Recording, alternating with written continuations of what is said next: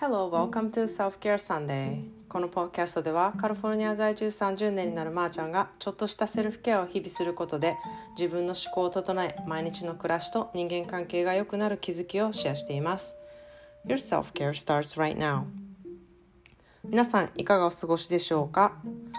えっとですね今朝はあのエディのねお姉さんが来てえーと、一緒に朝食をうちで食べました、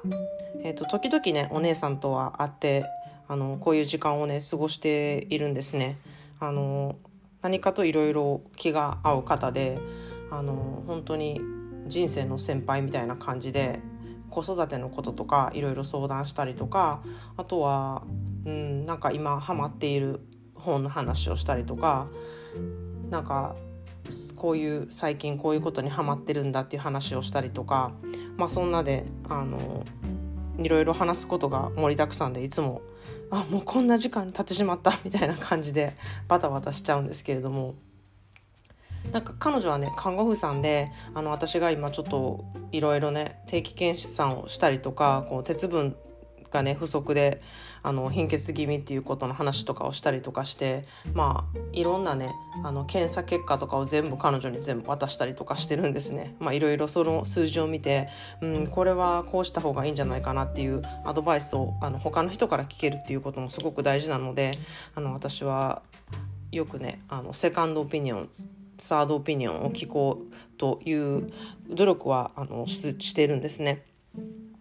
で今日はあのちょっと話は変わるんですけれども憎しみとか恨みからは何も生まれないっていうテーマで話したいなっていうふうに思うんですね。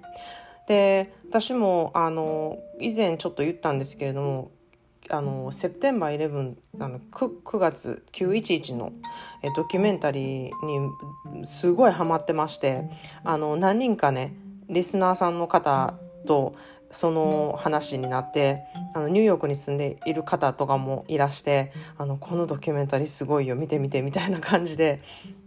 あのやり取りをねやっている方もいてあの私がすごくハマってることをご存知だとは思うんですけれどもなんかそのねドキュメンタリーがこう前から私見てたんですけれどもこう今になって20年後の今になってやっとあの彼らのあの癒しがね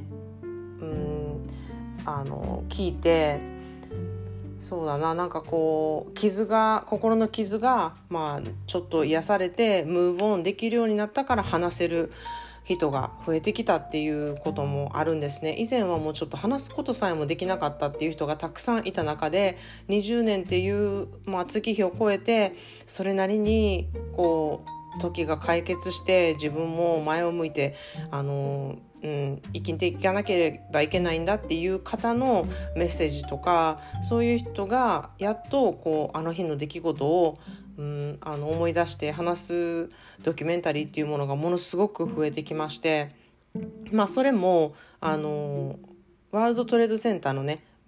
美術館というかあの博物館に展示するものだったりとかそこに残しておくストーリーとしてあの撮影されたってものが多かったのでそういうもののためにの記録として残しておかなければいけないっていう意味であの話そうって思う方も増えてきたらしいんですね。でなそれをね私はあの見たりとか聞いたりとかをしてるんですけれども、まあ、本当にいろんな人生が皆さんありまして、うん、あれからその人生がねどういうふうに変わったのかとか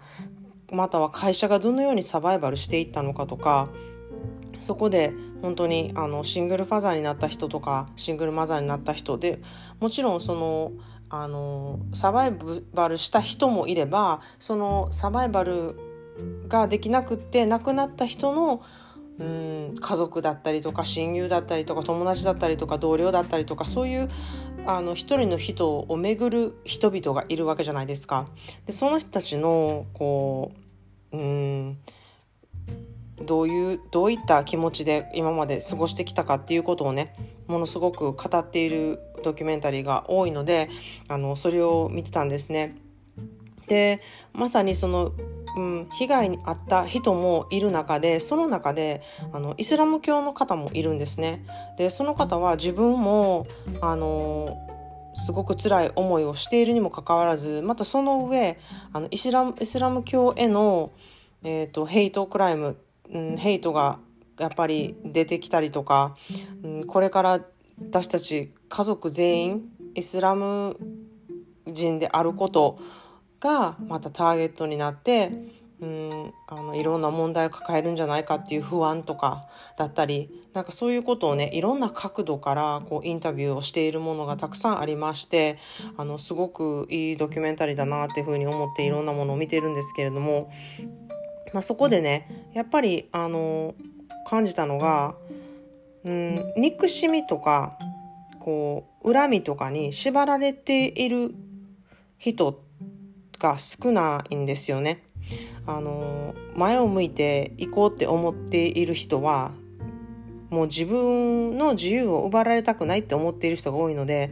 うん、そういう憎しみとかに縛られるそういう人生がもう嫌だと。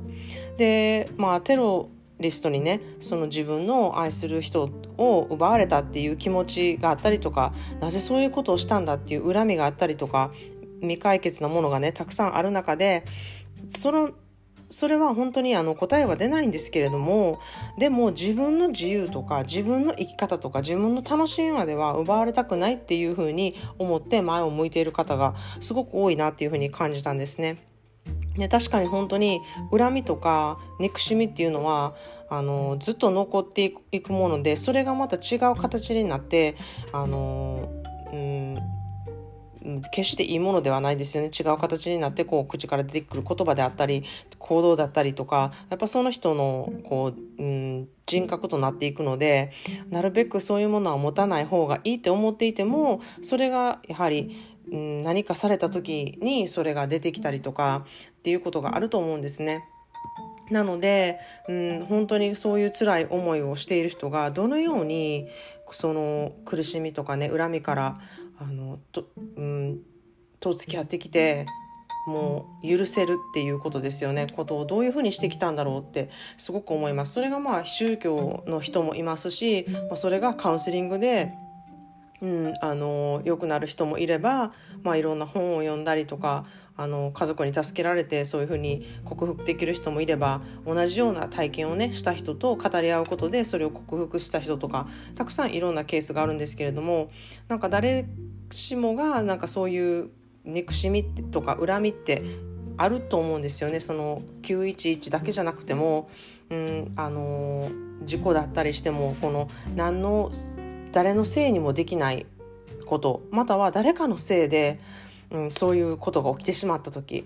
でやっぱり憎しみとか恨みっていうものはすごく出てきてそれとの付き合いっていうことはうんあの本当に人間ので生きていくうちですごくすごい大きな課題やなって思うんですね。まあ、そんなであの今日の一言 English は